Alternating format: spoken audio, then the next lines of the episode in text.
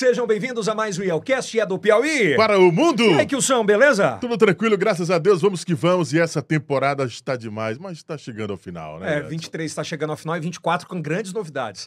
Pela primeira vez, acredito que seja no Brasil, Kilson, também, essa possibilidade do auditório, né, cara? Oh, que bacana, né? A gente vai poder, em 2020, ah, nós vamos acrescentar aí nossa ideia que a partir de março, março, o Yelcast seja diário, de segunda a sexta, e intercalados, obviamente, com episódios nesse estúdio, que é o Estúdio I, também com o Auditório I. Então a gente vai poder bater muito mais papos com gente é, de todo, de toda, de todas as vibes, né, que eu sei. Exatamente, de muita relevância, né? Então 2024 promete muito a partir de março, é, deve ser março, é, diário, de segunda a sexta, e ao cast todos os dias para os nossos internautas. Afinal de contas, é o primeiro podcast em TV aberta para todo o Brasil, para as mais de 20 milhões de parabólicas espalhadas na banda KU. Agora também na Sky, canal 69, olha que bacana. Sábado, às 11 da noite, para você curtir de qualquer lugar do Brasil e do mundo pelo YouTube, que o senhor Johnny. É verdade, e reprise também, né? É, tem reprise, né? Tem reprise, né? É verdade. Reprise no domingo, né? É, domingo tem reprise. Então, dá um like, se inscreva no nosso canal, ative o sininho. Por favor, nas, plata nas plataformas de áudio, nós estamos lá também. E também em todas as plataformas. TikTok são mais de 300 milhões de views, Instagram 4, milho Instagram, 4 milhões de contas alcançadas mensalmente. Uh, Kawaii, entre todas essas outras. Estamos no mundo digital, agora você é digital. É do Piauí para o mundo. É o que o estava falando aqui na Zona Leste, quando ele vai ao supermercado, agora vai, ei, Alcast! Principalmente naquele grandão lá. É, não é mais lá no inter... Agora lá continua o bom dia, Kilson.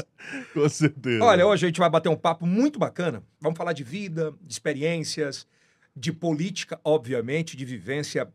Ele, sem sombra de dúvidas, é um dos políticos mais respeitados, é, tem uma, tra um, uma trajetória de vida muito bonita, é, tem uma família linda e que sempre seguiu seus objetivos e perseguiu aquilo que sempre o inspirou, inspirou a sua família e nunca declinou dessa parte. Uh, é respeitado por oposição e situação, e o que é muito bacana é que é um cara jovem que está aqui para bater papo nessa geração 40. Vamos bater palma, Kilson. É Luciano Nunes Santos Filho. Seja bem-vindo, deputado. Ao Yelcast. Muito obrigado, é um prazer muito grande estar aqui com você, com o Kilson, aqui no Yelcast, um podcast que chegou para ficar, né? Chegou abrindo as portas aí, vanguardistas. Aproveito aqui para parabenizar por toda a estrutura que eu vi aqui. realmente, I, né? é, exatamente, realmente é, é mais, mais alguma coisa para os piauienses todos se orgulharem, porque nós estamos na ponta do Brasil, com é certeza. É verdade, isso aqui é uma estrutura, e da, é, eu vou pedir a, a permissão de chamá-lo de deputado também durante várias vezes essa entrevista. Uh, na estação a gente vai fazer uma parada muito legal a partir de, de, do ano que vem, 24, né? Uma vez por mês a gente vai abrir um dia e vai trabalhar para a comunidade gratuitamente. Então, a gente vai dar oportunidade de gente que não pode pagar para usar um estúdio 4K e tal, que não tem muitas vezes essa condição financeira e a gente vai abrir, vai obviamente selecionar projetos, porque a gente quer apostar na galera que tem potencial e muitas vezes não tem oportunidade de, de fazer uma estrutura muito bacana. Isso eu acho que é bacana, é devolver, né? Sem dúvida nenhuma. Acho que o, o, o grande ponto né, da, desse, dessa transformação, dessa revolução tecnológica é justamente permitir oportunidades, né?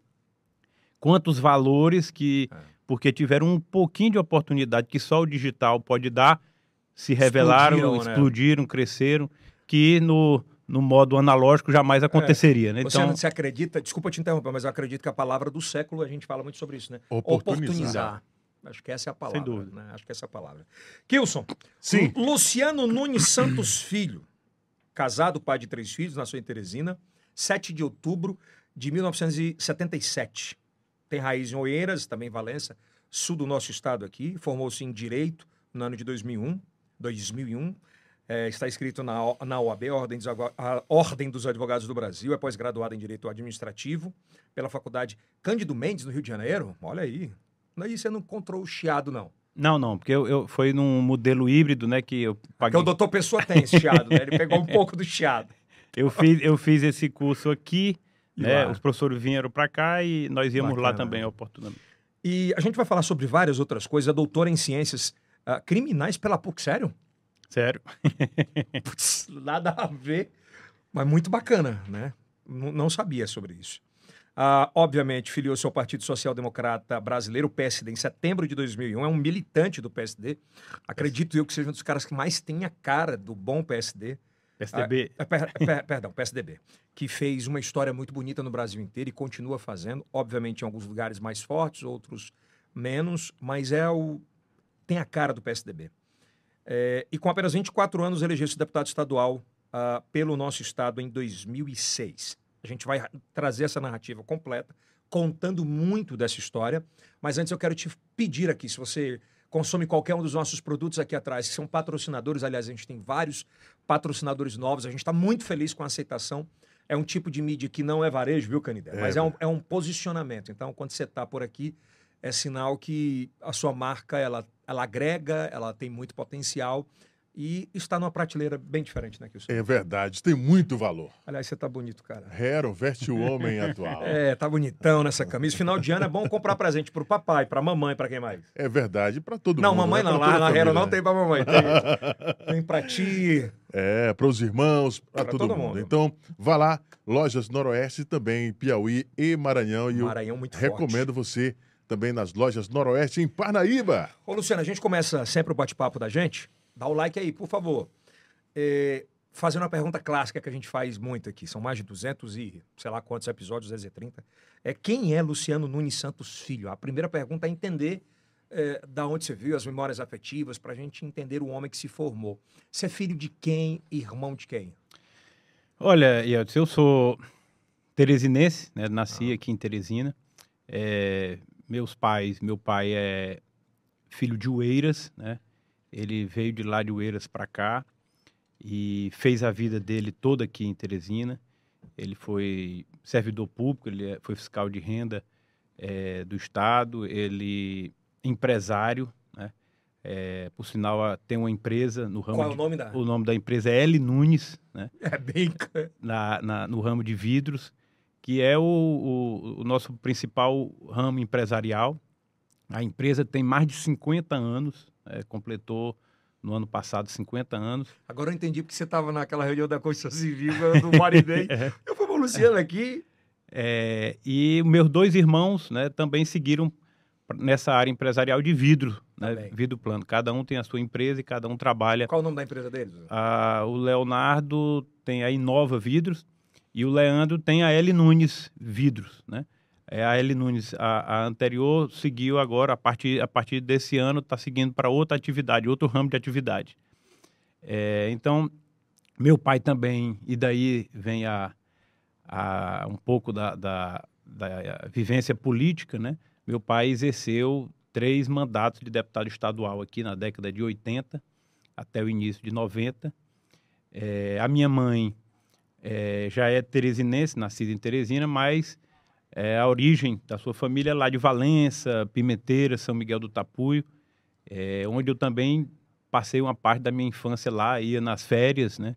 Então tem uma, tem uma, uma ligação muito forte com essa região, como Oeiras, né? Também até hoje é família presente. Mas eu nasci aqui em Oeiras, aqui em Teresina, e morei é, os primeiros 10 anos da minha vida é, quase que na zona rural aqui de, De de- Teresina? de Teresina, ali na Socopo, né?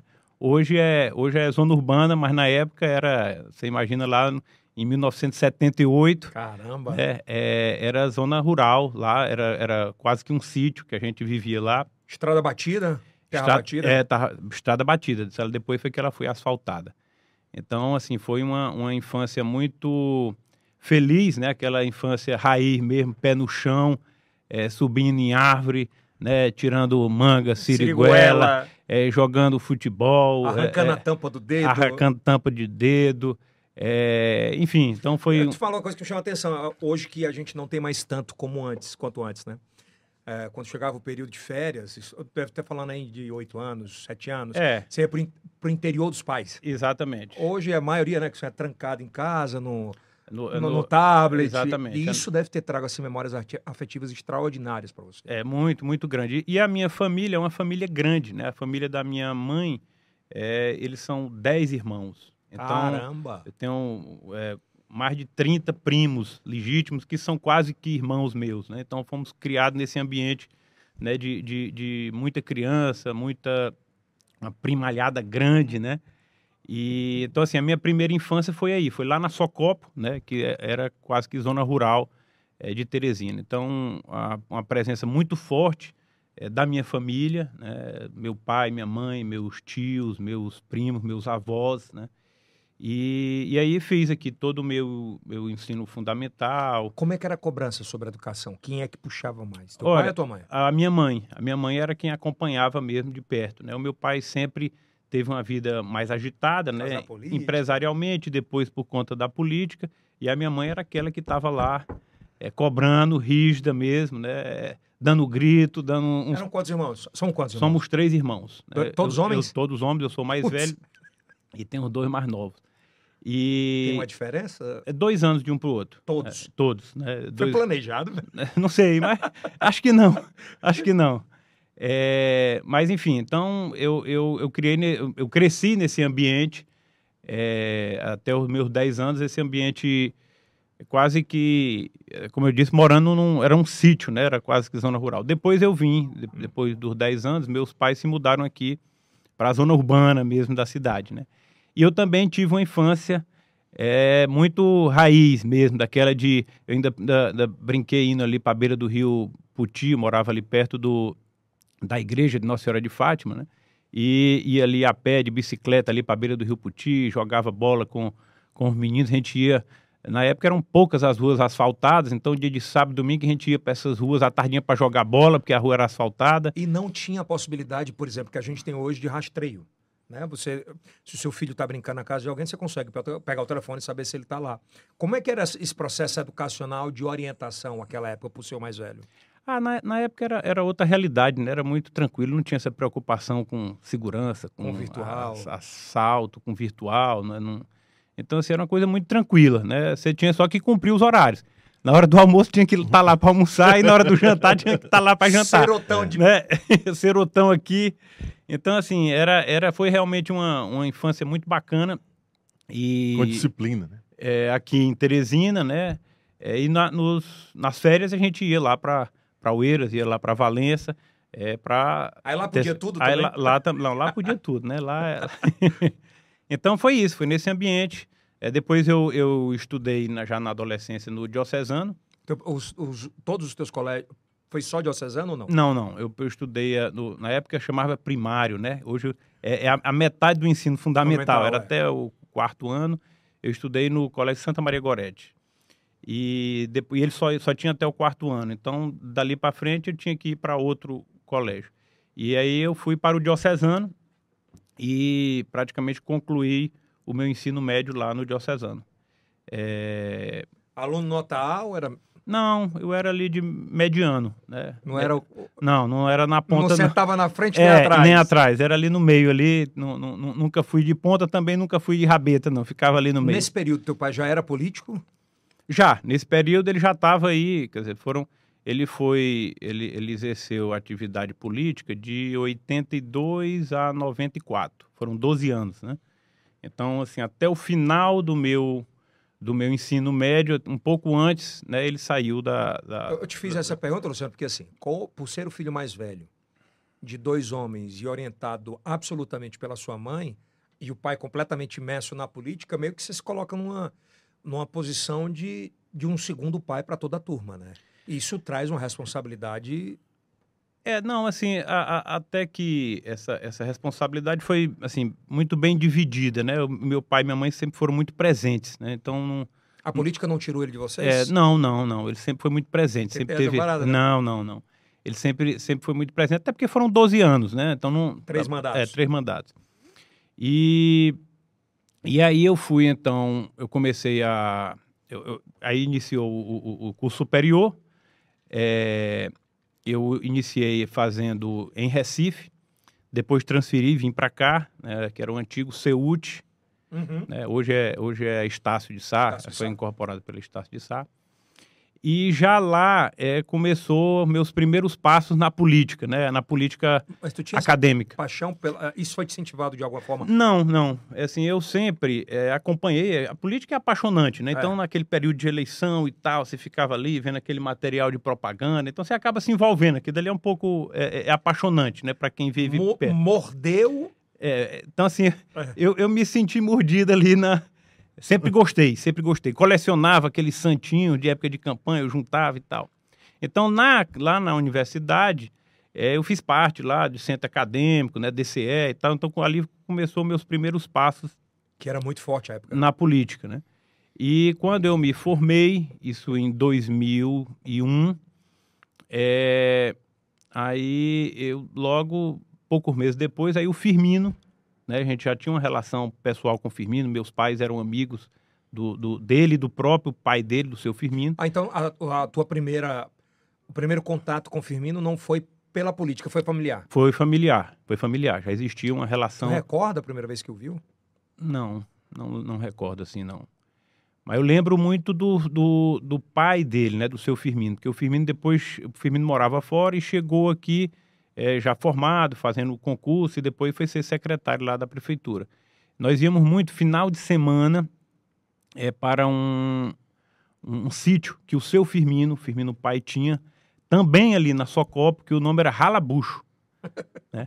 A gente ia para lá, né? Às vezes no final de semana, e lá era o contato que a gente tinha. O meu pai, a minha mãe, muito amiga da, da Losane, né? Irmã do, do Firmino, meu pai, amigo do, do Sabino e do seu Firmino, né? O Firmino, a amizade com o Firmino já veio daí, né? Com o Firmino Filho. Vocês tinham né? quantos anos na época? Ah, eu era novinho. Lá, devia ter aí 14, 15 anos. E ele... Quando eu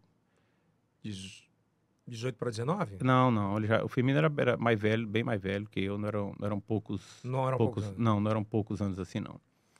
Mas enfim, então em 2001 é, o Firmino já era, já era prefeito e se tocando na iniciativa privada, andando. É, eu, eu, tava, eu concluí meu curso de, de direito, direito. e estava começando a advogar. Na atividade, eu comecei a trabalhar com 17 anos lá na L Nunes, né? E com 17, antes de 18 anos, meu pai me emancipou para me poder é, participar empresarialmente né, da empresa. Então, tinha, tem esse, esse instituto no, no, direito lá que você pode antecipar a maioridade né, para é, poder. Sim. Então, assim, com 18 anos eu comecei a trabalhar. 17 anos, né? E, e, aí comecei a trabalhar e a minha atividade empresarial começou aí 18 anos, é, mais efetiva. Com 21 anos eu me formei em direito e já estava, estagiava também, né, em alguns escritórios e comecei, botei um escritório com dois amigos meus. Né? E na época, para você poder ser candidato, né, você tinha que se filiar um ano antes. Ao partido. Ao partido. Então, em 2000, a eleição seria em 2002, né? Então, quando foi em 2001, né, num desses contatos aí com o Firmino, o Firmino me convidou para me filiar ao PSDB, né? Na época eu não pensava ainda em disputar, gostava de política, acompanhava e tal, mas não não, não, não, não, não era nada assim que tivesse palpável assim. Mas me chamou a atenção porque só 12 anos do, do teu pai na política. Não, ele, ele, ele, ele fazia parte de um grupo político né, lá, lá em Oeiras. E esse grupo tinha um deputado estadual uhum. é, que representava esse grupo durante representou durante muito tempo, que era o Valmor Carvalho deputado estadual Valmor Carvalho, uma grande figura, um grande homem público. E o Valmor disputou a última eleição dele em 78, 1978. E em 1982 ele não mais eh, foi candidato. E aí ele chamou meu pai para ir entrar no lugar dele. Então em 90, aí meu pai foi eleito em em 82, foi reeleito em 86 e em 90. E em 94 ele foi para o Tribunal de Contas do Estado. Aí ele. Aonde ele então ficou. não foi decepção. Não, não, não. É, essa, esse era o cachorro. Não, não. Então, é, é, e aí ele ficou até se aposentar, tá com dois anos. E fez um trabalho incrível, né? Então tenho muito, muito orgulho né, da, da, da, minha família, do meu pai, da história de vida, de luta dele.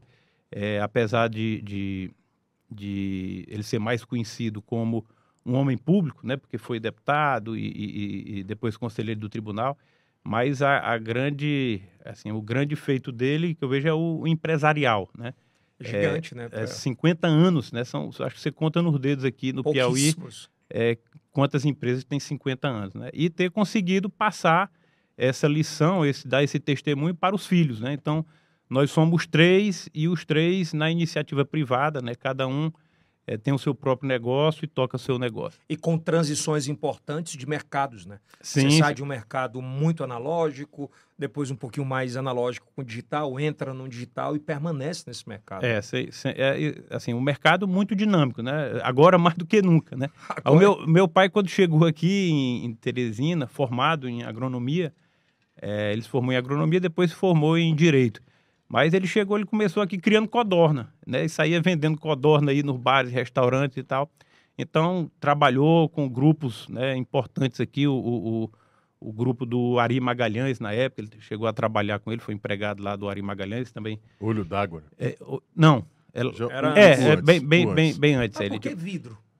não, ele tinha uma. é? é, ele tinha um- uma irmã dele que morava em Fortaleza e o, a família lá trabalhava com vidro. Ah, já tinha expertise. Então ele, ele pegou essa aí. Aqui a coisa estava tava começando ainda, né? O mercado ainda muito incipiente, e aí foi daí que Lugar começou. certo na hora certa Exa- exa- andar. Exatamente. Vamos voltar então para onde você foi Pronto. candidato a primeira vez. Então, em 2001, é, na época, para você poder ser candidato, você tinha que se filiar um ano antes. Né? Hoje só são seis meses. Na época, era, era, era um ano antes. E aí o Firmino me convidou para me filiar no PSDB.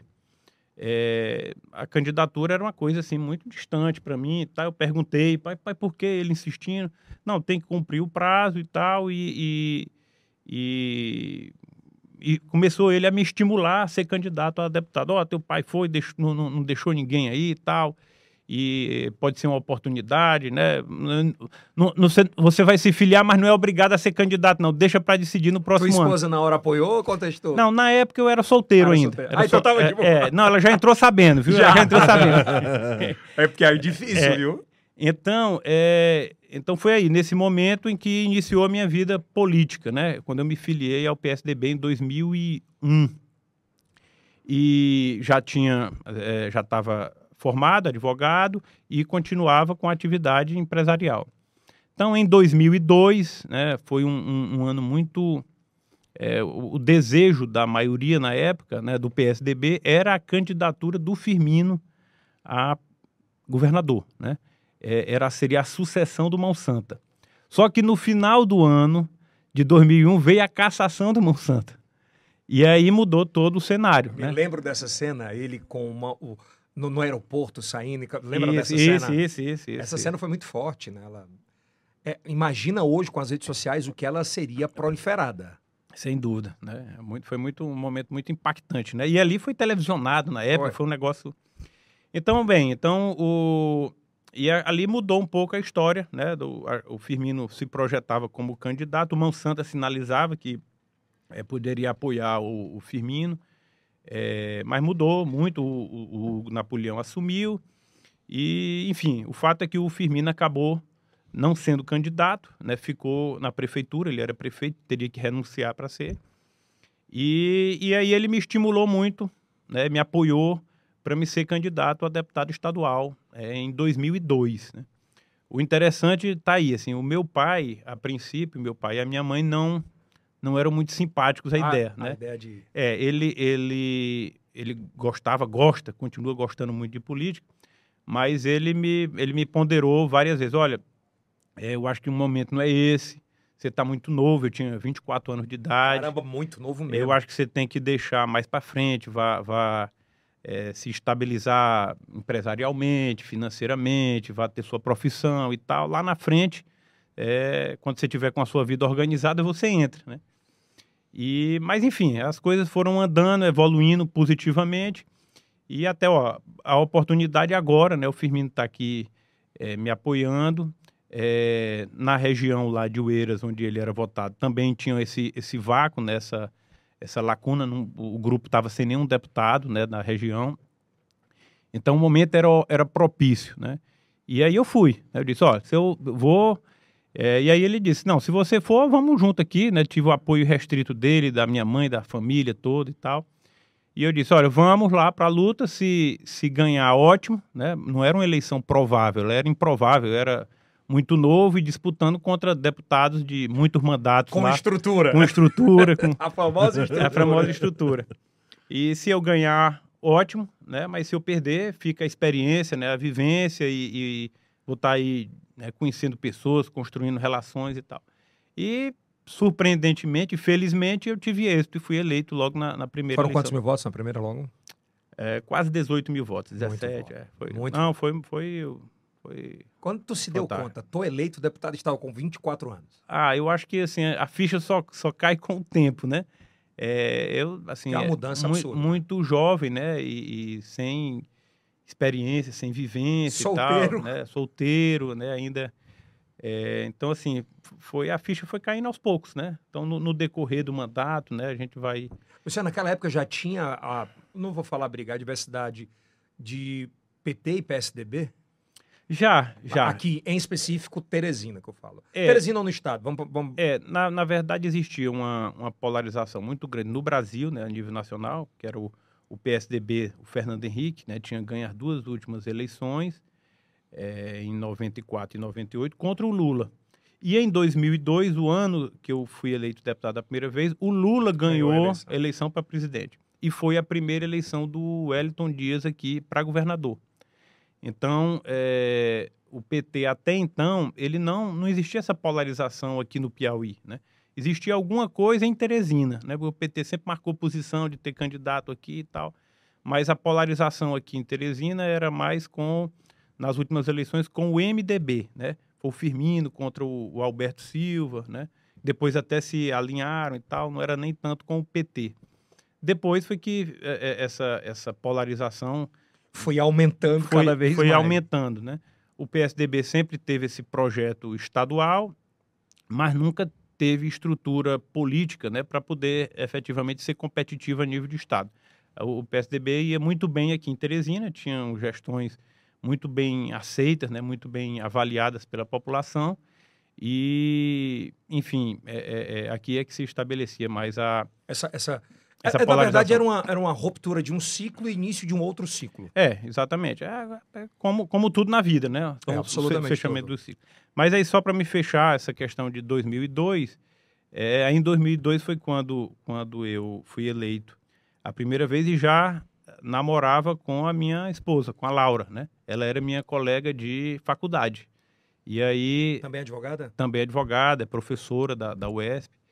E então, assim, ela sempre foi muito importante, uma, uma grande companheira, amiga, é, que assim, me ajudou e me ajuda muito a enfrentar. Ela entrou essa, sabendo. essa- ela entrou sabendo, né? Quando- quando- é, ela já entrou sabendo. Cara, mas a, a mulher da gente, né, assim, é um- ela tem um papel importantíssimo no- nesse balizar de do que é bom e do que é ruim. Muitas vezes a gente empolga e, não, eu É. vou. Vem cá. É, e, não e- é pra ir agora. e ao longo desse tempo todo, né? Porque a política, assim, você tende a focar só na política, né? Por isso que eu te perguntei. É, e ela sempre, assim, sempre me puxou muito para o lado acadêmico, né? Então, ao longo desses, foram quatro mandatos, mas, assim, é, ela, ela sempre foi muito estudiosa e fez especializações, mestrado, doutorado. Então, ela que me, me Dá tempo, puxava, Luciano. me O puxava, cara né? ser deputado, visitar município no final de semana, dedicar a família e ainda estudar.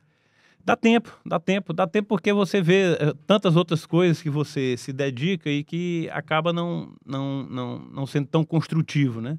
E, então, assim, ela foi a responsável por essa minha, esse meu lado mais acadêmico, né? Mais de, então, nesse período eu fiz eh, especialização, Doutorado. eh, fiz o mestrado, o mestrado, inclusive, eh, fiz junto com ela, né? Ela estava um pouco na minha frente, mas fi- ainda- ainda- ainda- ainda estudamos juntos algumas disciplinas em Brasília.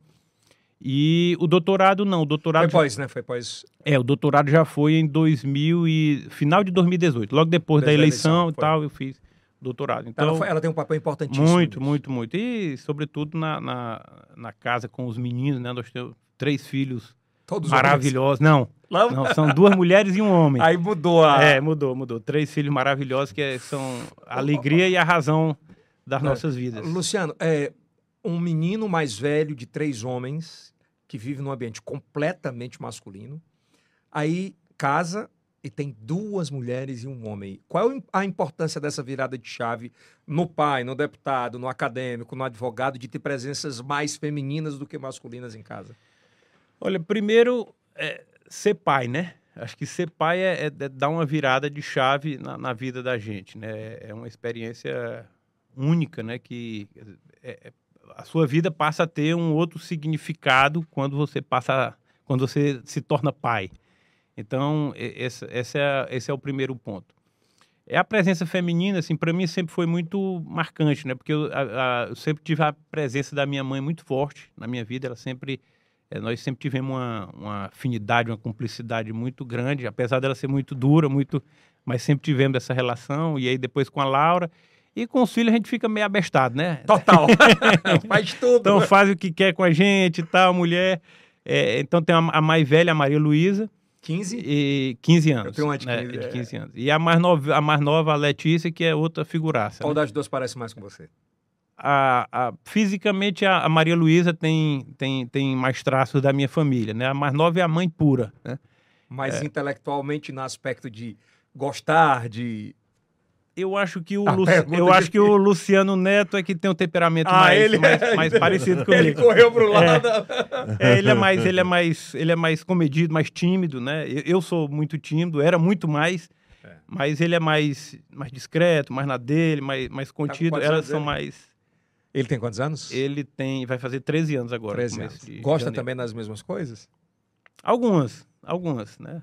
Somos apaixonados pelo Vasco, né? Somos ah, meu né? Deus do céu! é. Apesar dele não ter tido muita opção, não. Lá em casa os três são, são todos vascaínos. Vascaíno. É. Vai lá, Calção. Bom, Luciano, você, como deputado, como é que vê a, a relação de todos os deputados e fazendo uma avaliação é, sua em relação à capital?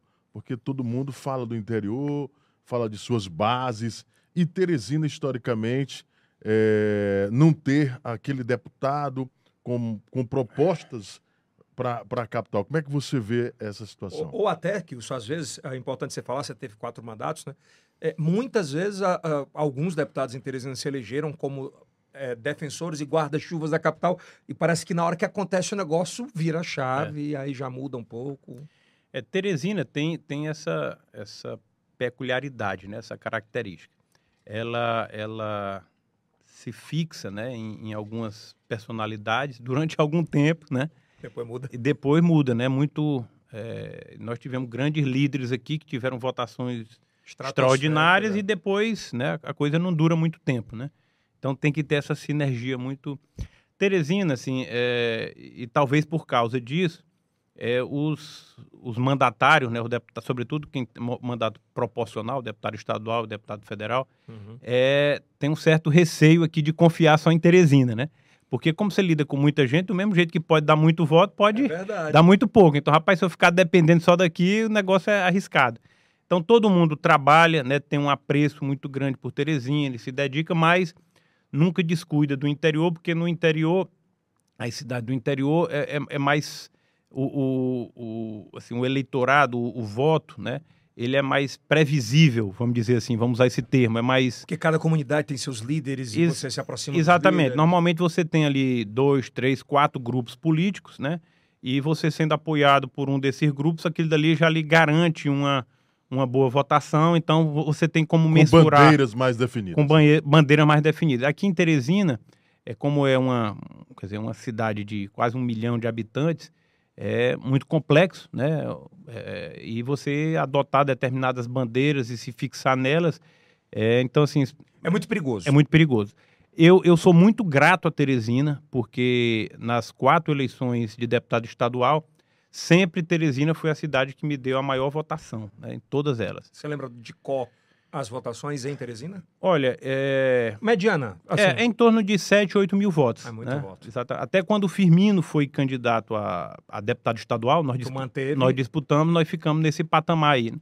Então, assim, é... e por isso Teresina, é, eu, eu, eu, dedicava né, uma, sempre uma atenção muito especial, muito grande a Teresina, por ser minha cidade natal, por, por é, eu né, ter crescido aqui, me formei, devo, devo tudo a Teresina. Como eu acho que a grande maioria dos piauienses né, deve alguma coisa a Teresina, porque sempre vem a Teresina para se socorrer de alguma coisa, seja na saúde, na educação, no comércio, né, enfim, aqui a, a coisa sempre. É, Teresina é uma cidade que tem um pouquinho de é cada município. É a capital mais interiorana do Brasil. É, sem dúvida. Né? Tem um milhão, quase um milhão, 860 mil, acredito, no último mas é, parece que você mora na cidade de 8.600 é, é. pessoas. É, essa, essa cultura. E, e, ao longo da minha, da minha vida pública, eu tive essa a oportunidade de servir aqui a Teresina em três oportunidades. Fui secretário de administração, na gestão do Silvio, inclusive, é, e lá, assim, posso destacar aqui pontos que, que eu, eu carrego comigo né, de muito orgulho. Tive o, o meu amigo Francisco Candidé como secretário executivo lá Grande na, Candidé, na né? Secretaria é um de, querido. de Administração. É, praticamente todos os planos de cargos, carreiras e salários da prefeitura foram geridos, né, foram, foram trabalhados e aprovados e implantados na nossa época, na nossa gestão, lá como secretário de administração. Era uma demanda antiga, né? então o servidor entrava, não sabia como é que ia, que ia estar a sua vida funcional com dois anos, três anos, nem como é que ia se aposentar. E nessa época nós implantamos o plano geral né, e Eu vários tenho- outros planos. Eu tenho de- que aproveitar para fazer essa pergunta nesse momento. A história do PSDB, com a história do Teresinense, com a história da Prefeitura de Teresina, nos últimos 20 anos, 20, 20, 20 25 anos. Todo esse arcabouço, o PSDB faz muito parte do DNA do que foi projetado de segurança para o servidor, de segurança para o planejamento futuro, da- independente do gestor. Mas foi projetado para isso. Vocês têm esse DNA lá dentro? Olha, Eldes, é, sem nenhuma pretensão, é, muito, né, muito do que nós temos hoje de política pública, do que foi construído de bom em Teresina, foram nas gestões do PSDB. Então, é, isso não é. Até porque não teve outra nesse período. A oportunidade de ter outra era agora e nós estamos tendo esse caos, né? Então, é claro que muito longe de ser uma gestão perfeita, porque não existe gestão perfeita. É, as cidades cada vez mais são muito dinâmicas, é, os problemas se apresentam numa velocidade digital, o poder público tem uma Um analógico. capacidade de resolução analógica. Então, essa, essa diferença, né, esse time aí é sempre está cada vez mais difícil né, do poder público acompanhar, Acompanhar. essa- essas demandas e, e- e- e isso gera uma crise que eu diria que é mundial né, de representatividade. As pessoas cada vez mais é, inconformadas, cada vez menos satisfeitas com os representantes que têm, porque o- o- o- existe toda uma legislação, né, todo um regramento para gerir o dinheiro público. Né? É diferente você ter uma empresa, ó, quebrou uma porta aqui, ó, meu amigo, Compra e vem. liga e vem. Não, tem que ter um procedimento, tem que ter Que uma... dura quanto tempo? Que, ah, então, Quanto tempo, Canindé? Dura para comprar uma porta ou comprar 10 portas? Tira aí, vamos... Uma porta no mínimo um mês. Um mês. Dez Um mês. Da- até seis meses. Seis meses. É muito louco. então, cara. então, então, assim, essa, essa, essa, essa legislação também, ela tem que se modernizar, porque esse fosso vai ficar cada vez maior, né? E às vezes o gestor é mal É compreendido. verdade, porque o empre- no processo do empresário, isso cada vez mais encurta. mais encurta, mais, cada vez mais rápido. Você está com um problema agora aqui, você já está com uma, uma, uma Um ferramenta tecnológica aí para te É, dar o e já- retorno rapidamente. A solução, né? É, exatamente. A Então, é, é disso que se trata esse momento que a gente é, vê, né? político que a gente vive, eu diria, no mundo todo, né? E muito, muito especialmente aqui em Teresina, que nós temos aí uma gestão desastrosa, né? Que não está conseguindo fazer nem o básico que era para fazer. E está destruindo o que foi construído com muito suor ao longo de duas décadas. O Aécio Neves deu uma declaração eh, nos últimos dias que o PSDB precisa se pronunciar. Como é que você vê a fala do Aécio Neves nessa situação toda? Olha, o PSDB é, é o meu único partido. Nunca me nu- contei aqui há pouco, né? Eu me filiei recém-formado em 2001. Tenho 22 anos de PSDB. Nunca fui filiado a nenhum outro partido. E Você não usa sigla como aluguel. não uso sigla como aluguel e nem por Eu não vou conveniência. lhe perguntar se tem quem faça. nem por, e nem por conveniência, mas é, foi meu único partido. E eu, naturalmente, a gente tem o, o apreço, né? tem a história toda construída lá, relações, amizades, é, enfim, propósitos. Mas o PSDB, ele, ele no plano, sobretudo no plano nacional, ele perdeu o passo, né? Ele deu uma perdida de, de, de enfim, tem, tem, tem aquela Quando você histó- fala perdeu o passo, ele perdeu o timing. perdeu, perdeu o momento de se posicionar. Né? É, no Brasil todo, o PSDB, de, na década de. desde 1994, foi protagonista. Ou elegeu o presidente ou estava no segundo turno da eleição. Ele era um dos polos. E na primeira eleição lá do, do Bolsonaro, o Bolsonaro ocupou esse polo, né? Que seria espaço do PSDB. Naturalmente seria espaço do PSDB. Né? Acho que foi erro de posicionamento, né? falta de atitude, enfim. Hoje em dia as coisas acontecem muito rápido, você não se posiciona, alguém ocupa aquele espaço e acabou. E, e também houve uma, uma virada é, também no mundo todo. Né? No mundo todo nós estamos vendo aí esses extremismos. Não é só um fenômeno brasileiro, é um fenômeno mundial. mundial a né? Argentina provou isso agora não estou falando que o presidente eleito seja extremista, mas existia uma polarização é, mas. Mas, mas é, é isso, né? É, Aqui no Brasil, há, há 10 anos atrás, ninguém, ninguém nem se falava em, em, direita, né? E quem era de direita tinha vergonha de dizer que era de direita, né? Então, o Bolsonaro né, talvez tenha tido essa percepção, né? Esse vácuo de que é, tinha um espaço ali para ser ocupado e ele ocupou, né? Legitimamente. É, legitimamente. O, o, o, a política é isso, não tem vácuo. A pessoa vai e ocupa o espaço. Então o PSDB ficou perdido nessa história. Né? Nós não nos posicionamos. É, tivemos a, a, candidatura lá do Geraldo Alckmin, um grande homem público brasileiro, foi governador que de São Paulo. tem o DNA do PSDB? Muito. É, mesmo estando no PSB. No PSB. Foi governador de São Paulo por em quatro mandatos e teve uma votação é, muito pequena na, naquela eleição. É, na última eleição, é, aí foi foi a tragédia, né? É, tivemos aí uma, uma prévia, né, um processo de escolha de candidato a presidente mal sucedida e nem candidato Por a presidente. Por que o ego atrapalhou? Olha, ego, projetos pessoais, né, acima de projetos partidários. É... Enfim, também perdemos o, o, o, o cenário. Na verdade. É porque, é porque o PSDB tinha São Paulo. Na verdade, eu acho que assim, os espaços já estavam ocupados, né? O Bolsonaro era presidente, estava num polo. Mas, Luciano, vamos, vamos, falar dos espaços. Vamos falar de espaços há seis anos atrás. O, o, PSDB, qual era o player do PSDB no Brasil há seis anos nos grandes centros? A gente tinha o quê? Tinha. Olha, acho que tinha São Paulo. Era o São, São Paulo, que era, que era a vitrine a casa, é a né, base. PSDB. É, na época lá era o Dória, né? Era. O Dória é, não teve a capacidade, assim, é, seria o candidato natural do PSDB à presidência porque governava o maior estado.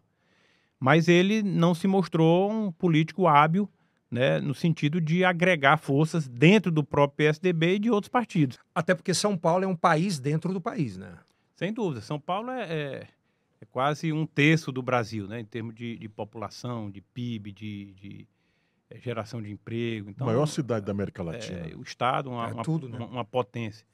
E então, assim, o, o, o, PSDB sempre teve esse protagonismo, muito também por conta de São Paulo. É, os governadores de São Paulo sempre é, eram protagonistas no, no cenário nacional. E o Dória é, não conseguiu esse protagonismo. Ele, ele começou ali como governador aliado do Bolsonaro e logo depois houve um rompimento. Eu não vou... Em 2018, aquela briga. É, em 2000 e... Foi 18, foi? Foi 2020, 2018 ou 2020? Foi 2000 e não, foi 2000 e 2018 foi a eleição do Bolsonaro e a eleição do Dória para governador. Então a, a 2019, briga, é, a briga deve ter sido ali 2019, começo de 2020. Essa briga, ela sepultou, por exemplo, aspas, o PSDB nesse aspecto de, pro, de, de prospecção futura. Ou qual foi o tamanho desse Não, erro? É, é, ali a polarização já estava, já estava consolidada, né? O, o Bolsonaro e o PT. É, naturalmente existia um espaço no centro que poderia ser ocupada pelo PSDB. E o Dória, a meu ver, não teve essa capacidade de unir o PSDB e de agregar forças, né, outros partidos, nesse projeto de centro. E né, nós perdemos aí o bonde da história.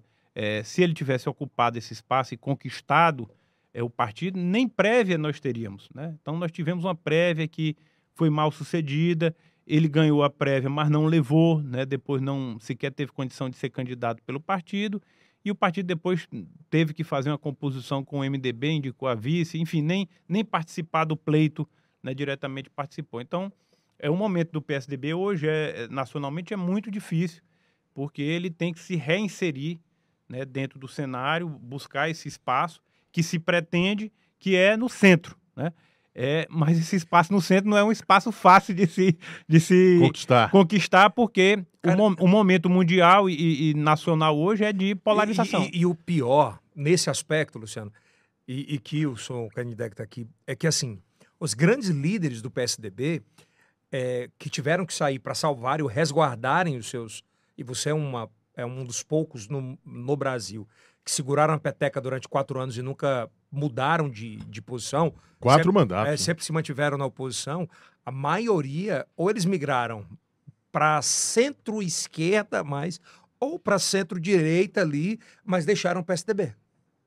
Isso é muito prejudicial para o PSDB. né? É, aí, aí vai, assim, aí chega num ponto que prevalece o famoso instinto de sobrevivência, É. né? Então, aqueles que, que para serem competitivos numa disputa, acabam tendo que, ó, o cenário é esse, né? Aqui no meio não tem espaço no PSDB, eu tenho mais identidade ou eu tenho mais chance de me eleger aonde? Aí uns vão mais para a direita, outros vão mais para a esquerda. É bom a gente considerar também o, o, o mapa né, do Brasil é, do ponto de vista ideológico. Né? Você claramente tem um Brasil é, centro-oeste, sul e sudeste, mais à direita, Direita. né? claramente. Então, ali Explícito. explícito, exatamente. E um outro Brasil, Nordeste e Norte, né, mais à esquerda, né, por N fatores. Né, essa é a realidade, esse é o mapa eh, brasileiro. Então, às vezes, por conta dessa questão geográfica também e a ideológica, eh, houve essa É, migração você, para um era, um- você era um, um deputado do PSDB que, por quatro mandatos, é, não se rendeu a isso. Continuou na oposição em quatro mandatos de PSDB contra Partido dos Trabalhadores, o PT. É difícil ser oposição, por exemplo, a um governo excessivamente petista, de deputados na Assembleia e de governador e de senador e de deputados federais? Olha, eu, eu, eu só tive experiência de oposição, né? Então eu fui eleito em 2002 e de lá para cá é oposição é, até hoje. Então peguei aí os quatro mandatos do, do Elton Dias e mais o do Wilson Martins no meio. E fui oposição né, durante esses quatro mandatos. No último, é, enfim, já tinha cumprido um, acho que quatro mandatos já é um tempo é, Um ciclo, né? suficiente, né? Acho que era um momento de dar uma, um outro passo. E foi quando eu fui candidato a governador em 2018 contra o, o Elton Dias. Lembra que né? você não perdeu a eleição, né? Você tentou um AP maior. É, eu não fui, é isso, não fui para reeleição, né? Eu fu- fui disputar é, o governo do estado pelo PSDB contra o Elton e contra o Pessoa na época. Então foi também uma experiência fantástica, né? Tive um, essa vivência de, de, de uma candidatura majoritária num estado como o Piauí também foi uma experiência muito positiva, né? Tenho, tenho, carrego isso com muita honra e com muito orgulho de ter disputado, ter tido essa oportunidade de disputar o governo do estado aqui pelo Piauí e representar mais de 300 mil pessoas, né? Mais de 300 Muito mil voto, votos, viu? voto. É, então, assim, o PSDB encontra-se hoje nesse momento muito difícil, né? De ter que se reestruturar, se reposicionar e se renovar. Eu acho que foi outro pecado cometido pelo PSDB, foi de não renovar sua liderança.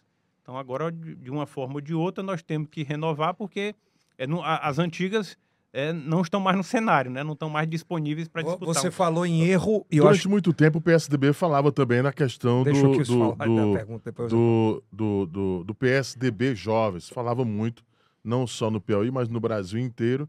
E os jovens? Essa formação, onde estão? Olha, Kilson, eu, eu diria que esse não é um problema só do PSDB. É, o nosso sistema político partidário, ele não é inclusivo.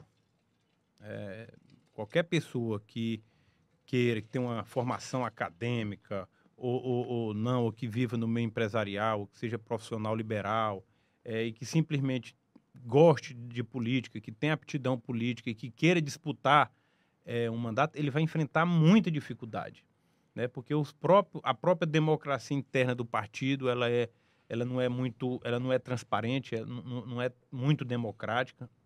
É, e hoje, para você disputar qualquer cargo, tem que ter acesso à estrutura partidária, a financiamento, que também é muito concentrado nos presidentes dos partidos Que eles é que dizem para onde vai o é que dizem dinheiro. para onde é que vai o dinheiro, não tem uma regra definida. Então o Tem sistema promessa, mas nunca. é, o, o sistema não é inclusivo, ou seja, ele não proporciona, não favorece a renovação, né, a oxigenação de quadros. Quais, qual é a renovação que a gente observa hoje? Normalmente são de pessoas que é, têm uma superexposição, né? O, o, o, gente da televisão, né, que apresenta é, programas televisivos. Influencers. Influencers, jogador de futebol, é, gente vinculada a igrejas ou movimentos que agregam muita gente. É a única forma de furar esse bloqueio são através desses segmentos hoje. Né? Ah, o, o digital está vindo aí e pode, eu não tenho dúvida que pode dar uma contribuição é. muito grande para furar esse bloqueio. Mas hoje é, é, o sistema ele é exclusivo, né? ele, ele não inclui as pessoas. Deixa eu aproveitar dentro aqui a tua pergunta, que eu acho que é importante, depois a gente volta para a história do PSDB ainda, já que você tocou nisso. Eu posso estar muito enganado, me corrija aqui, Wilson, você se eu estiver errado. Mas o Piauí, Teresina em especial, foi a única capital que não teve os fenômenos de internet de eleições. É, isso é muito comum a grandes centros como São Paulo, Rio de Janeiro, a, a, a, Minas. Se você parte para o Nordeste aqui, você tem Fortaleza como um grande case disso, Bahia, alguma coisa ali. Mas o Piauí não tem esses fenômenos espontâneos ainda de internet. O porquê isso não aconteceu aqui em Teresina, na tua visão? É, eu, eu não tenho assim uma, uma opinião é, formada ainda sobre isso, né? O porquê não aconteceu, porque isso é tão é tão assim é, é, é profundo, né? Mas é chegar, muito, é. Né? É. Mas eu acho que vai acontecer. Na próxima eleição, é, fatalmente vai acontecer. É, nós já tivemos um pequeno exemplo, né? A, acho que a, a, eleição da Tanandra mostra isso. Mostra né? isso, né? Não é, ela não é bem uma influência. Mas, mas assim, ela tem uma causa ela, e ela usou a internet. Ela tem uma causa muito bem definida, que é a, a defesa animal, e ela utilizou tão somente o, o, as redes sociais, né? Ela só tinha as redes sociais como Olha, eu lembro, eu lembro lá de, de vereador e de deputado é, que foi eleito em São Paulo é, com a causa animal há, sei lá, quatro eleições atrás, 12 anos atrás. Né? Sério? Né? É. Então agora que chegou aqui. Então, esse Tem fenômeno não, não, não, não, ele, ele, pode não ter acontecido, mas vai acontecer. É natural. Então, é natural. É, tem Uma só hora esse, vai chegar. É, chega, tem só esse time. Você falou ainda agora há pouco do erro do PSDB em não ocupar espaços nacionais, correto? onde é que o PSDB errou aqui? Foi na época, por exemplo, que o prefeito Silvio Mendes deixou a prefeitura, que era do PSDB, que tinha uma aprovação muito ok, e tentou, e tentou alçar de alguma forma ali ao governo do estado e acabou perdendo. Aquele time foi errôneo para o PSDB? Não, eu não vejo que foi errôneo, não. Eu acho que foi até uma atitude é, louvável, é, corajosa na época de deixar a prefeitura e, e postular é uma candidatura de governador.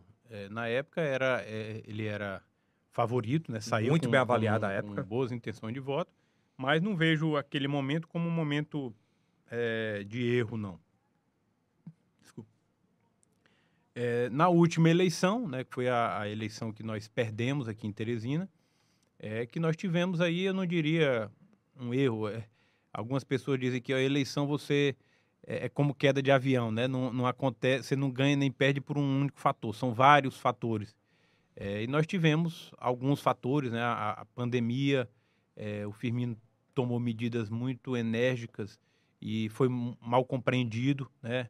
É, naquele momento, acho que pró o próprio tempo, é, muito tempo de gestão, enfim, vários fatores que levaram a, a, uma fadiga, né? As pessoas queriam queriam experimentar algo novo. Mas eu vou mudar, mudar, a pergunta. O, por exemplo, o PSDB de Firmino Filho, o PSDB de Luciano, o PSDB de todos os PSDBistas que ficaram mais de 20 anos na prefeitura, eles perderam para o doutor Pessoa ou perderam muitas vezes para o desgaste que mesmo foi gerado, por exemplo, na pandemia, foi gerado pelo tempo, por acertos e erros? O Firmino usava muito o, o um, uma expressão ele dizia assim, ó, um dos grandes adversários que nós temos é o general tempo. Né? Então o tempo, sem dúvida nenhuma, é uma, foi um fator importante naquela eleição. É, o, o, como eu dizia, como eu, eu disse há pouco, o, o, mundo todo está impaciente, né? Está inquieto, né? Está ansioso, está uhum. tá querendo algo novo, está querendo transformações, está querendo. E você, nós vimos ali de, de é, quer dizer, foram duas do Firmino, mais, mais duas do Silvio, anos, né? mais do... Muito tempo, né? Quase 25 anos e... Chegou a 25? Acho que chegou. É, se você pegar aí, é, quatro, quatro do Firmino são 16. mais duas do Silvio, né? É, são ma- mais oito. Ainda puxa para o Wall Ainda Ferraz. puxa pro UOL, né? Então dá, dá isso aí. É, então eu queria experimentar algo novo. E o, e o doutor Pessoa, ele vinha naquela, ele já tinha disputado uma eleição de prefeito, já tinha disputado, vinha de uma eleição de governador que ele disputou, então ele vinha com o nome quente. E naquele momento, é, ele foi a pessoa que representou essa mudança, essa alternância. Né? Infelizmente, para a cidade, é, deu no que deu. Você sabia que ia, ia acontecer isso ou não? a- da, da gestão do. Olha, eu, eu não tinha boas expectativas, né, é, em relação à administração do pessoa. Eu não imaginei que ia ser tão ruim como está sendo agora, porque é, realmente nós estamos aqui à beira de um colapso. O que nós estamos vendo hoje na saúde, por exemplo, é, é algo terrível, né? As pessoas é, é- é- é muito além, né, de, de, de faltar uma luva ou faltar um remédio. Você imagina ali pessoas que têm hipertensão, que têm diabetes e que não têm dinheiro para comprar esses remédios. E vai lá à unidade básica de saúde e não tem o remédio. Hum, Essas pessoas, elas, elas estão encurtando o tempo de vida delas, elas estão sofrendo. né? As cirurgias que, que eram para acontecer e não acontecem. Mas é de má intenção dele, doutor Pessoa, um cara mal intencionado, ou o que é? Olha, é, é, eu, eu não, eu acho que esse não é o ponto, né, da intenção. Eu acho que definitivamente é uma gestão que não tem planejamento, é uma gestão que não tem, nem- não tem tido competência sequer para manter os serviços minimamente eh, funcionando e existem desvios também na prefeitura. Como assim? né? É, nessa semana mesmo eu denunciei uma, a contratação da, da limpeza pública de Teresina, que está com um sobrepreço de 5 milhões de reais mês. Então a empresa que está operando hoje, ela está cobrando 5 milhões a mais do que a segunda, a- aliás, a primeira colocada eh, tinha cobrado. E depois a própria prefeitura desqualificou a primeira, né? E o Tribunal de Contas atestou que essa desqualificação ou desabilitação foi indevida. Então a prefeitura trocou um, um- um serviço 5 milhões mais barato por uns 5 milhões mais caro. Qual é a justificativa disso? Se está faltando, se esse dinheiro está fazendo falta lá na unidade básica de saúde, está faltando lá na merenda escolar, as crianças estão tendo que voltar para casa antes do almoço porque não tem merenda escolar. Então o prejuízo para a cidade é um prejuízo gigantesco. né? Na educação, por exemplo, nós não temos nem dimensão quantos anos nós vamos recuperar isso. Na saúde, são vidas que estão se perdendo. Quando eu fui na, na gestão do Firmino, presidente da Fundação Municipal de Saúde, nós realizamos a- o maior programa de investimentos e de requalificação das unidades básicas de saúde. Construímos e recuperamos mais de 90 unidades básicas de saúde. Prédios novos, climatizados, com farmácia, eh, todos eles eh, com internet eh, conectados ao ESUS para ter todo o controle gerencial, né, toda a gestão. Existiam consultas eh, planejadas, cirurgias né, programadas. Eh, tudo isso se perdeu. Hoje as unidades básicas de saúde estão caindo aos pedaços. As palavras são essas. Porque não está tendo sequer a manutenção. O- e, aí, o- e aí nós falamos de falta de medicamento, né? Das pessoas que não estão conseguindo fazer Cara, cirurgias. Falam muito, por... a gente fala de saúde, você falou de tudo isso. Desculpa, só para perguntar aqui rapidinho. A gente fala muito de transporte, né? A gestão do doutor Pessoa coloca muito essa conta nos mais de 20 anos do PSDB. Por outro lado, a gente tem terminais obsoletos que foram investidos muito dinheiro e que estão obsoletos. Onde é que está o... a- Houve erro nisso? Houve acerto naquilo? Foi uma tentativa errônea? Como é que você enxerga tudo isso? Bem, para a gente avaliar isso, a gente tem que historiar aqui alguns fatos. É, é, o sistema de integração né, do transporte coletivo aqui de Teresina, ele foi feito primeiro através de projetos de lei, né? Você tem que ter todo um arcabouço legal para poder amparar, Que passa pelos vereadores. que passa pelos vereadores.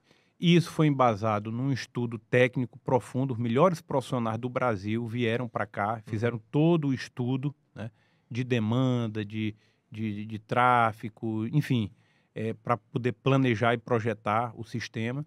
E foi feito aqui é, o maior investimento na área, né, com a construção de terminais de integração e com as paradas os corredores né, de, de ônibus para implementar esse projeto aqui em Teresina. O que ia ser implementado aqui, ou que foi fisicamente, é o que é- havia de mais moderno no Brasil e no mundo.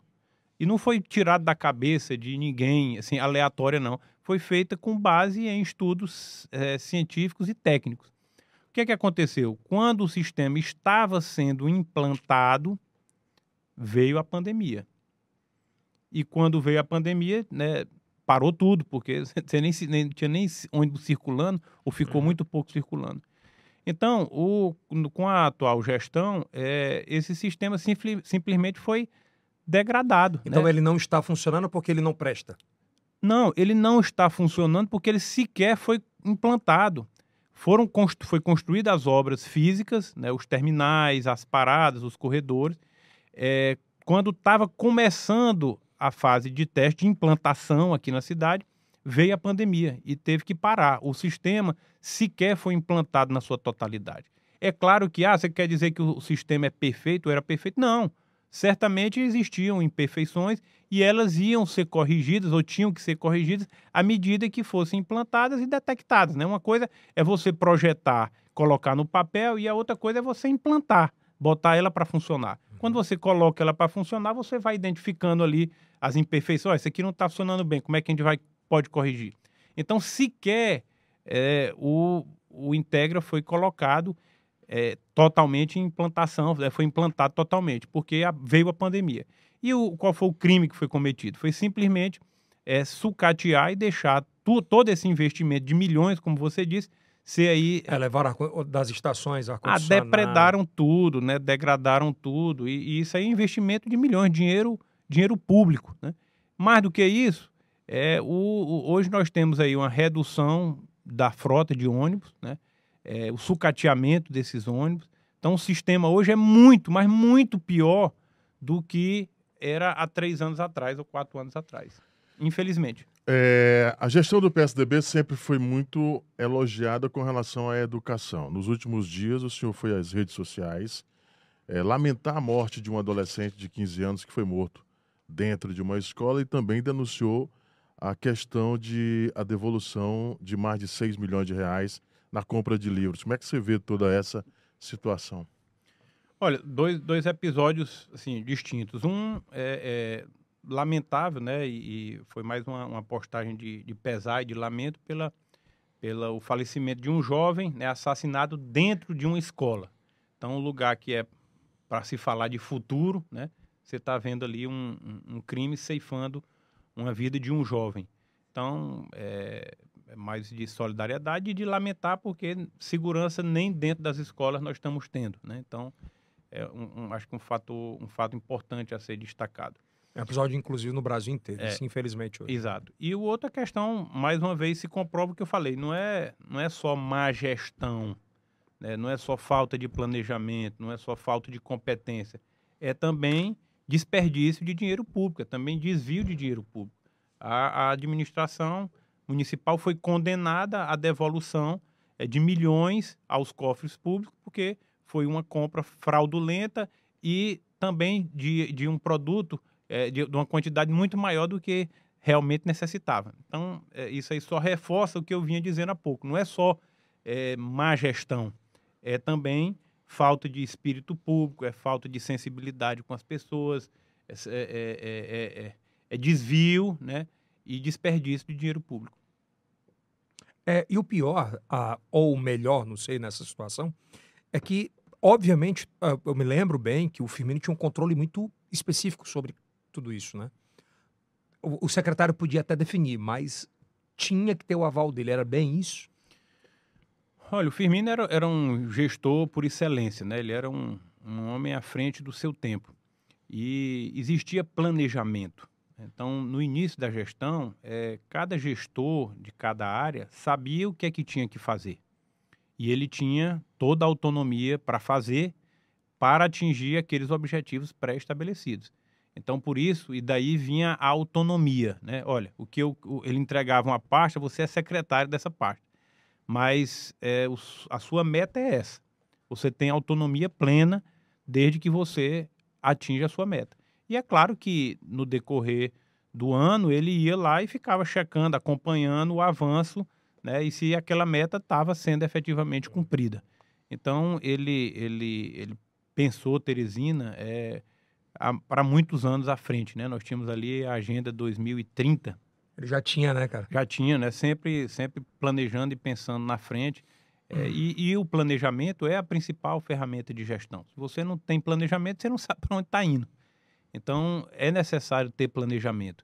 E isso em todas as áreas, na área da saúde, na área da educação, na, na no transporte coletivo, nas obras de mobilidade urbana, enfim, tudo isso requer planejamento, requer é, gente competente, né, técnicos que Você tem que ter muita gente boa perto, né? Muita gente boa. Luciano, quando como... foi, é, quando foi a última vez que você falou com o Firmino e como é que você recebeu aquela trágica notícia? Olha, eu sempre falava com o Firmino, é, a gente se falava muito ou por telefone ou por mensagem.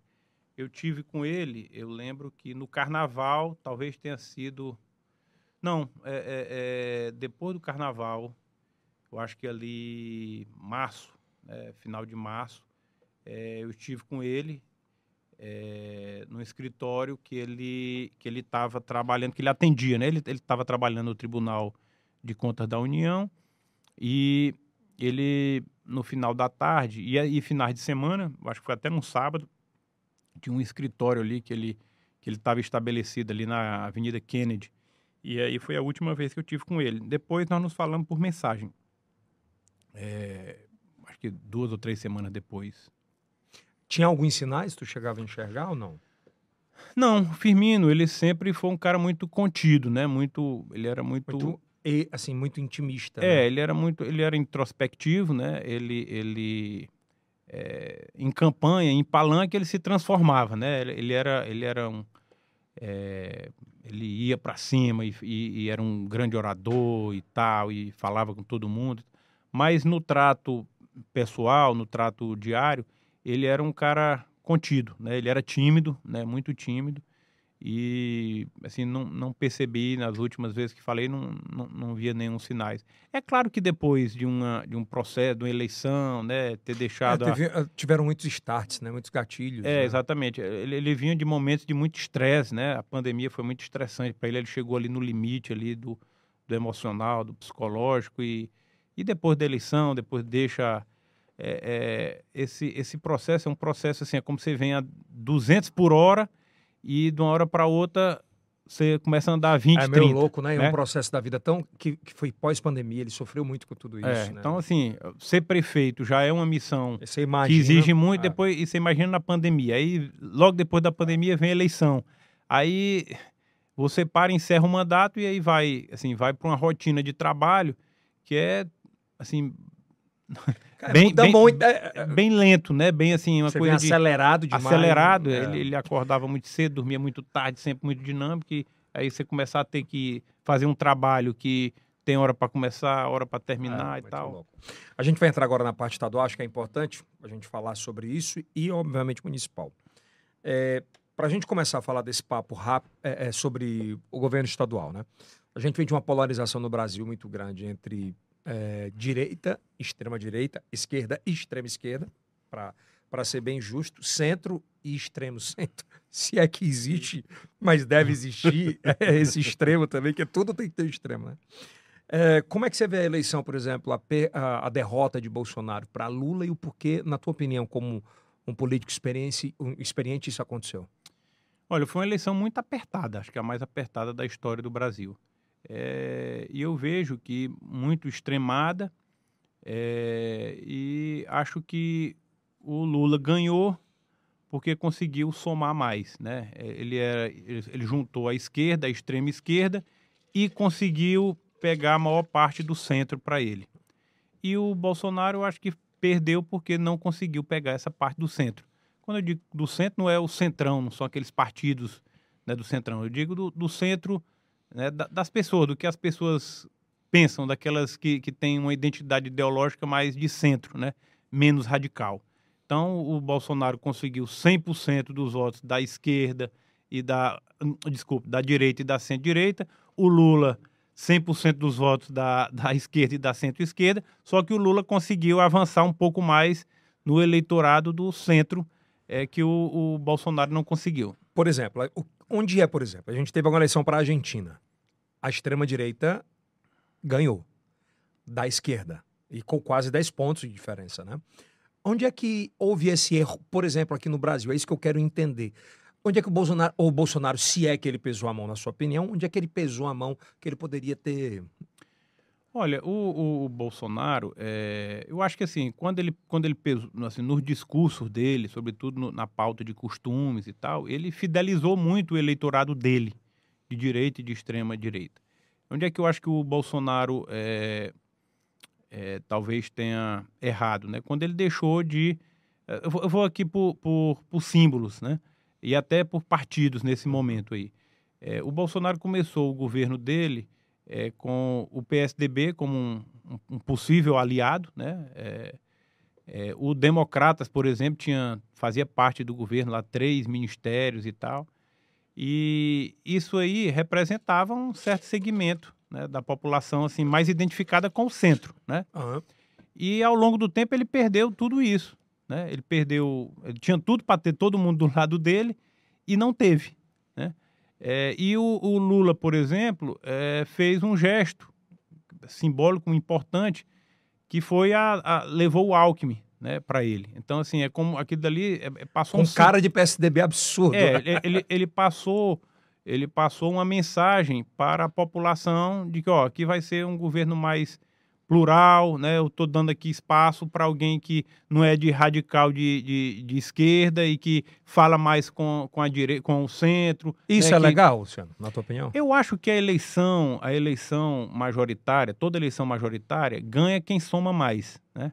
É, foi uma eleição muito, muito parelha, né? Muito né, disputada e, e decidida ali. Né? Seus percentuais empate técnico. né, no- exatamente, no, no- no detalhe. É, o Bolsonaro teve algum, tiveram alguns incidentes no final da campanha dele também, aquela história do Roberto Carla, Jefferson. Carla Zambelli. tal. Então, assim, é muito difícil de dizer qual foi o, o fator.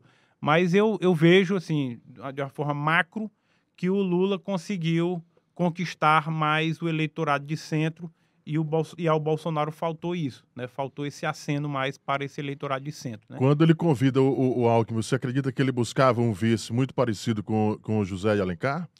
Eu acho que foi um aceno é, nesse sentido. Talvez a lógica outra, né? Porque lá atrás o Lula, é, ele, a- o mercado tinha muito medo do Lula, né?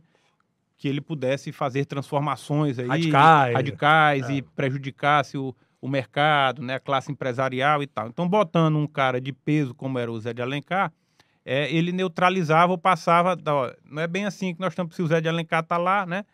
É, e agora, como a coisa estava muito politizada, eu acho que o Alckmin é, foi nesse viés mais político, mas fazendo uma analogia. É bem isso, é né? Bem isso, Foi né? bem isso mesmo que isso. Ele, ele trouxe para dizer assim, pro mercado, né? Ó, bandeirinha branca Não é do jeito que vocês estão pensando É aí, de não. outro tal, jeito. vamos, é, tal. e, e vamos para frente.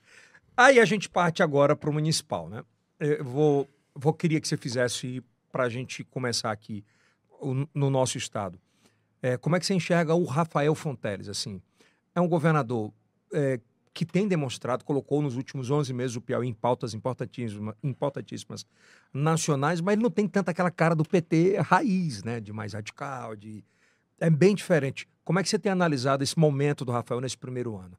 Um PSDBista raiz, que nunca mudou de partido, analisando um, um- o Rafael, um novo petista de uma nova geração.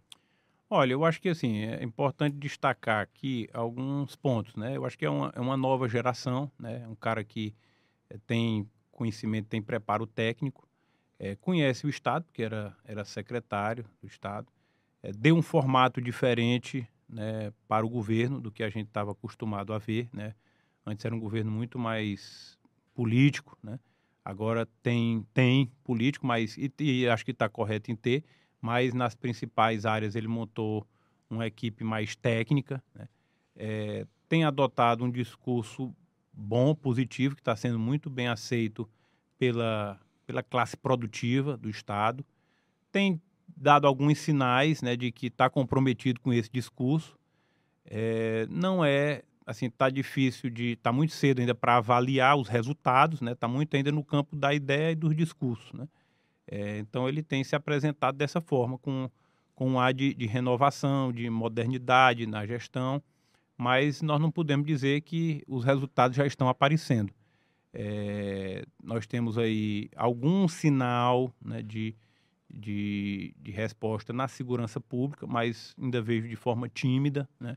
até porque o, o, a segurança é muito complexa, não é, um, não é algo... E vem de um déficit muito é. grande, né? Por outro lado, eu vou citar uma área que eu não vi ainda nenhum avanço, né? acho hum. que é uma situação muito complicada, que é a área da saúde. Né? Muita, muita reclamação, muita gente, os mesmos problemas acontecendo, coisas que não é para acontecer, falta de uhum. material, né? aqui no próprio HGV, de alta complexidade, está né? Tendo cirurgias canceladas, né? por coisa que não... É, o, o básico do básico e no interior também os hospitais regionais ainda sem resolutividade. Então, é, é, se fosse uma não, nota não, não de 0 pra... a 10 essa prova no primeiro ano? Difícil dar uma nota, sim. Difícil, né? Eu, eu, eu, eu, eu... A, a, questão do hidrogênio verde é pauta mundial e a, e a gente... É um... eu digo, o Piauí deve é, se colocou numa prateleira bem diferente, né? Olha, é, nesse ponto aí, é, existem alguns estados que estão, inclusive, na frente do Piauí, né? Uhum ele está fazendo uma grande aposta e eu acho que está certo. Eu acho que tem que, tem que né, é, ele tem que, tem que apostar em algo novo e nas potencialidades que o Piauí tem. Né? Acho que é uma das possibilidades, né? o turismo é outra. Acho que tem que ter um olhar é, mais efetivo lá para o sul do estado, né? para ah, o né? cerrado, né? da infraestrutura que, que eles precisam. Né? Então está muito cedo ainda para avaliar e para dar uma nota. Aqui. Vai aguardar um vou, pouco. Vou aguardar um pouco. Você falou que ele gosta de apostar no novo, e esse novo seria o Fábio Lobo. Como é que isso é, é, muito se fala numa possibilidade de o PSDB compor com o PT, obviamente não é a primeira vez no Brasil, mas num time recente seria aqui no Piauí uma na capital em especial um momento muito definitivamente recente. É, você enxerga alguma objeção sobre isso no atual momento que a gente vive? Se existe um leque de possibilidades? E quem é o candidato do PSDB? Bem, eu, eu vejo que a Teresina hoje está num momento muito crítico, né? muito difícil da sua história. E que todos os homens públicos né, da, assim, que estão nesse, nesse jogo, vamos dizer assim, é, tem que ter um olhar primeiro sobre Teresina, né, sobre o futuro da nossa cidade. É, o PSDB, historicamente, tem uma, uma, eu diria que uma rivalidade aqui com o PT, né, no plano local. É, nós temos essa, essa, essa, polarização, ela já aconteceu em algumas oportunidades. Aliás, muitas. É, muitas. É. Na, na, o, o, próprio Wellington já disputou com o Firmino aqui. E já perdeu. Já perdeu, enfim. A, a, aliás, o PT nunca ganhou aqui em Teresina. É, verdade. É, então, assim, é, hoje o PSDB tem uma posição bem clara, que é de ter candidato a prefeito de Teresina. É, por tudo isso que nós representamos aqui para a cidade. Uhum. Nós temos uma história com a cidade de Teresina, é, essa história nos credencia.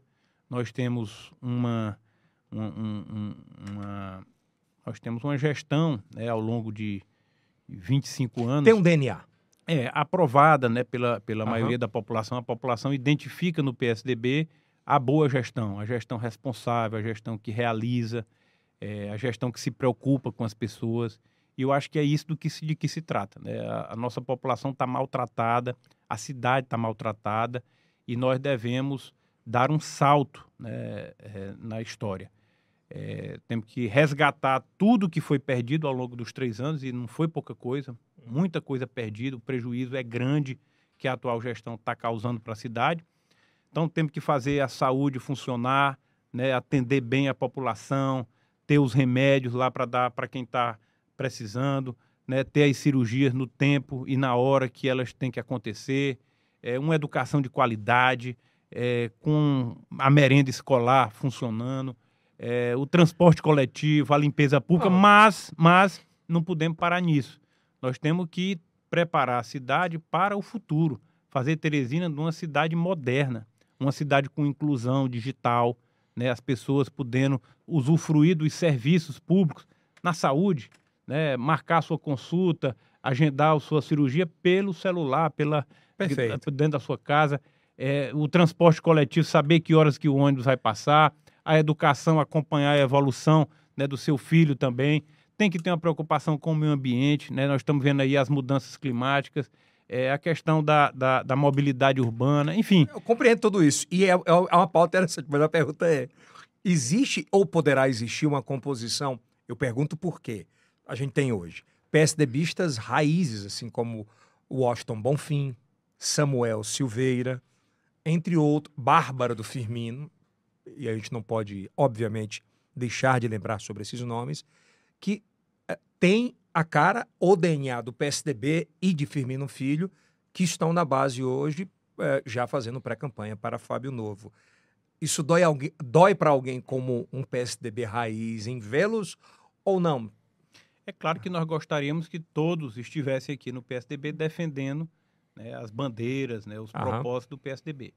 Eu diria que, respondendo aqui a sua pergunta, que hoje nós temos projetos que é, não coincidem. O, o PT tem um projeto de candidatura própria e o PSDB também tem o seu projeto de candidatura própria. Então, eu acho que nesse momento não é o momento. A pergunta é clássica. Que se converge. E no segundo turno, se houver um segundo turno, quem apoia quem? Ah, eu espero que ele nos apoie. Era a pergunta clássica. É a pergunta clássica. Né? E se o PT passar? Bem, vamos ver aí quem é, quem, quem é que vai passar. Se for a gente que vai passar, e, se, se, adere. Se, se, for a gente que passar, né? Espera a adesão. Nós, nós vamos disputar com eles lá e vamos, é. vamos atrás dos outros. Né? É, é bem por aí? É bem por aí. É. Falou-se muito nas últimas semanas, é porque assim, eu de verdade vejo você como uma das principais, não só rostos, mas de DNA do PSDB, mas a imprensa local falou muito sobre uma reunião sua e do doutor Silvio, né? como ele é pré-candidato também, e que essa reunião não, ter, não teria sido tão positiva, inclusive é, com algumas alterações de vozes que é normal, natural na discussão de amigos, e acredito que vocês sejam. De fato, verdadeiramente, o que aconteceu nessa reunião e se essa reunião selou um distanciamento político. Olha, Eudes, é, a vida, e, e, isso se reflete muito na política, ela é feita de encontros e desencontros. Né? Eu vejo que nesse momento há um desencontro. Entre você e Silvio. Entre eu e o Silvio. É, nós tínhamos, o que eu vou falar aqui é público, já foi colocado uhum. já em outras oportunidades. Nós tínhamos aí três partidos na oposição. PSDB, estou falando aqui sobretudo no plano municipal. Uhum. PSDB, Progressistas e União Brasil. Cada um desses partidos tinha um pré-candidato. Eu pelo PSDB, a Bárbara pelo Progressistas e o Silvio pelo União Brasil. E o entendimento, o acordo era no final do ano, em dezembro, nós vamos esse mês agora, esse mês, esse mês próximo, é, tá é, nós vamos sentar, né, os partidos vão sentar, estabelecer critérios, né, é, para definir quais seriam esses critérios. Quais ser, sim, isso aí seria a definir pelos partidos, né? É, para definir não estava pré-estabelecido. Não estava pré-estabelecido. É, definir os critérios para a gente definir o candidato é, ou a candidata, né, como nós tínhamos a Bárbara. É, no dia 18 de outubro, houve é, o ato da Bárbara de desistência e de apoio ao Fábio Novo. Por, segundo ela, é, uma falta de atenção e muitas vezes respeito sobre o que ela poderia trazer como candidata. Bem, isso é, é, é a opinião é, dela. É, a, é a, a, a, versão dela, não, não vou entrar Tem outra versão? nesse, nesse... Não, ela, ela, ela deve ter tido as razões dela. Né? Eu não vou julgar, eu acho que cada um é, tome a sua decisão. Tu ficou decepcionado né? com aquilo? Eu diria que eu fiquei é, triste, né? Porque eu, a minha convivência com a Bárbara é, é, pouca, apesar da relação com o Firmino ser de muito tempo. Uhum. É, eu passei a conviver com a Bárbara mais recentemente, mas nesse ano, né? Mais politicamente. É, ela, ela, ela o máximo era que eu via quando eu ia na casa do Firmino para tratar de alguma coisa, às vezes ela passava, cruzava ali na sala e tal, se cumprimentava, mas não tinha uma vivência, uma... Correto. É, mas nesse ano foi que nós nos aproximamos e estávamos fazendo, inclusive, agendas juntos, conju conjuntos, é, né? tinha foto. Então, ela tomou a decisão dela e acho que ela tem esse direito, né? É, enfim, no dia, no dia seguinte, no dia 19, foi feita uma, uma reunião ampla é, com a minha presença dele, de presidente de partidos, deputados federais, estaduais, vereadores. E o que ficou, todo mundo falou, todo mundo avaliou a situação, mas ao final o que ficou encaminhado foi: olha, nós tínhamos três pré-candidatos, agora temos só dois. São dois. E a decisão fica para dezembro, a gente senta e discute para decidir é, quem será o, o- o pré-candidato da Uhum. oposição em dezembro. Ok.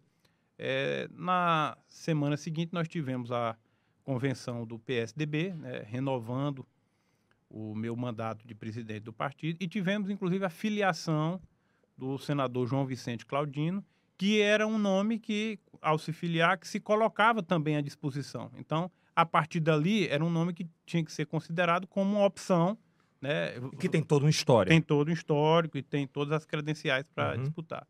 No dia seguinte, eh, o Silvio foi a um canal de televisão e disse que era o candidato, era o pré-candidato das Foi, oposições. foi na Cidade Verde? Acho que foi na Band. Foi na Band. Acho que foi na Band.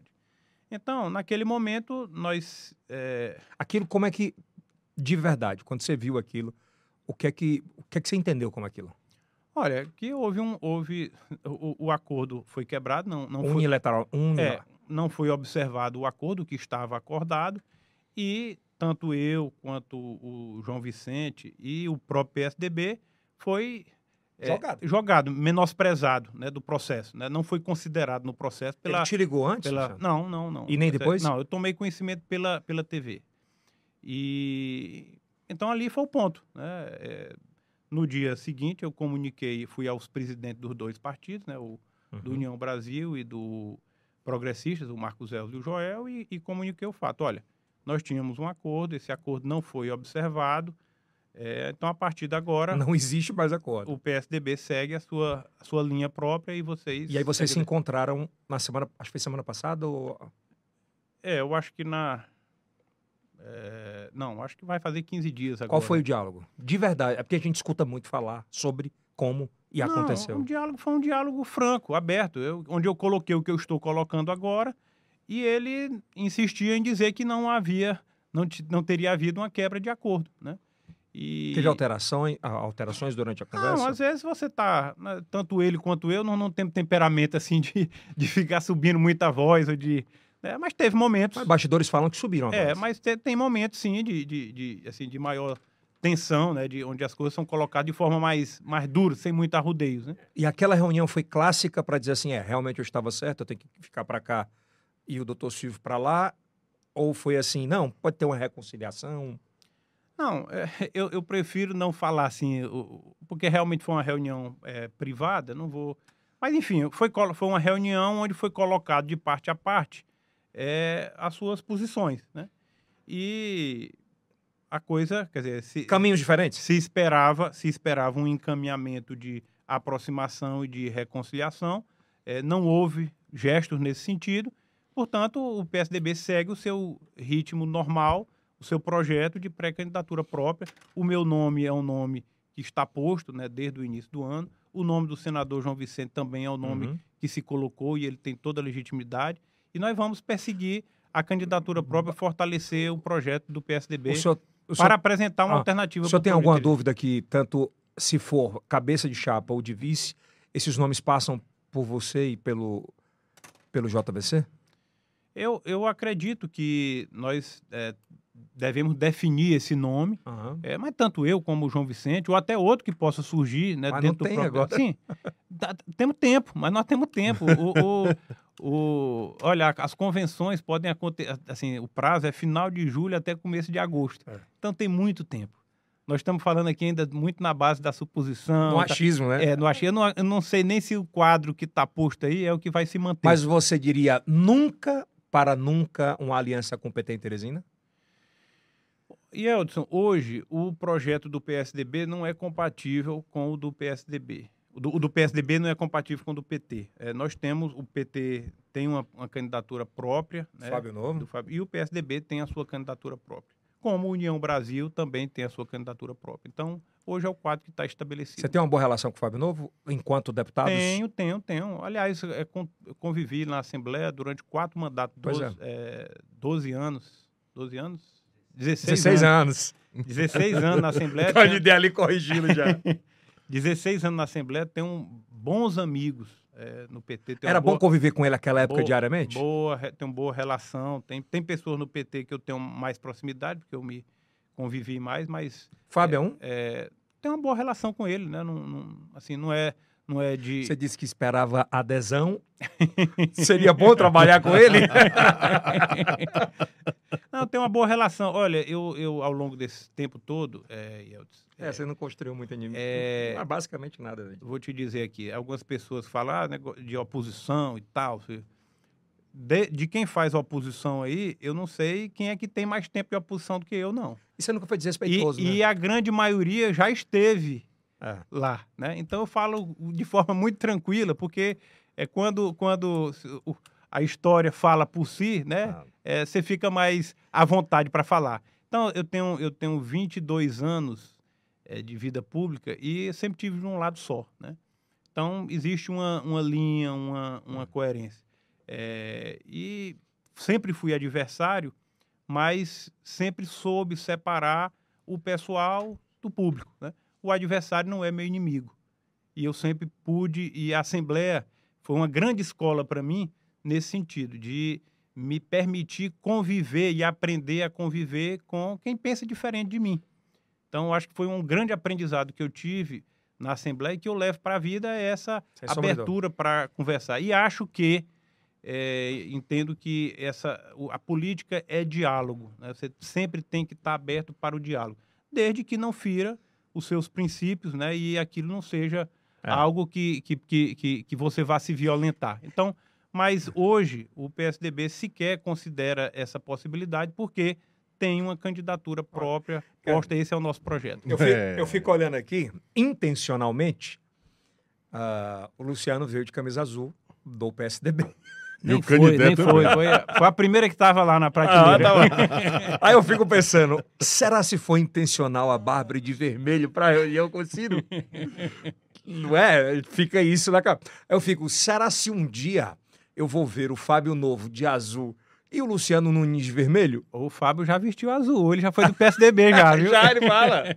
Um dia você vai vestir uma camisa de vermelho, Luciano? Olha, não é uma camisa, não é da- das minhas cores preferidas não, viu? Ah, vai lá, atenção, pode encerrar. Luciano, a, a bandeira da segurança pública tem sido aí pauta em todos os, em todos os discursos na política, mas a gente tem, eu tenho andado em Teresina, principalmente nos últimos dias ou meses, na zona rural de Teresina. E esse movimento da agricultura familiar tem se profissionalizado muito pelo discurso do governador e mais essa questão de se profissionalizar para vender para os supermercados, é toda essa produção que agora os supermercados pretendem comprar É, começam a comprar já, e inclusive. já começaram a comprar, seria uma segunda bandeira para quem vai disputar a prefeitura de Teresina?